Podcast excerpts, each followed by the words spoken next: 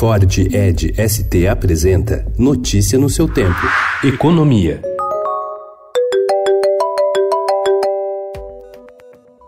Previsto para março de 2020, o leilão de frequências para a quinta geração da telefonia celular, o 5G, deve movimentar cerca de 20 bilhões de reais, segundo o conselheiro da Anatel Vicente Aquino, relator do edital no órgão regulador. Em entrevista ao Estadão Broadcast, Aquino defende que o edital preveja uma solução para as antenas parabólicas presentes nas 9 milhões de casas e que sofrem interferência de sinal na faixa de 5G. A ideia é que a quinta geração de telefonia, que pode revolucionar a indústria e as relações entre consumidores e máquinas, esteja disponível nas grandes capitais a partir de 2021.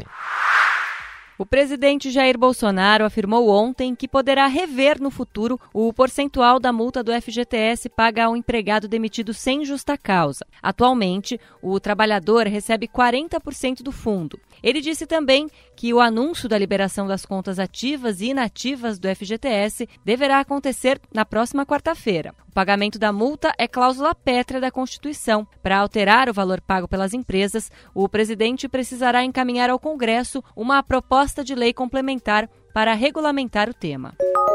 Uma alteração aprovada no primeiro turno da reforma da Previdência na Câmara pode dificultar o acesso do cidadão para entrar com ações contra o INSS. Caso o texto seja aprovado no segundo turno pelos deputados e também no Senado, da forma como está, abre-se caminho para retirar a possibilidade de processos contra o INSS serem analisados pela Justiça Estadual, que é mais pulverizada e próxima das cidades do interior, restringindo a competência à Justiça Federal.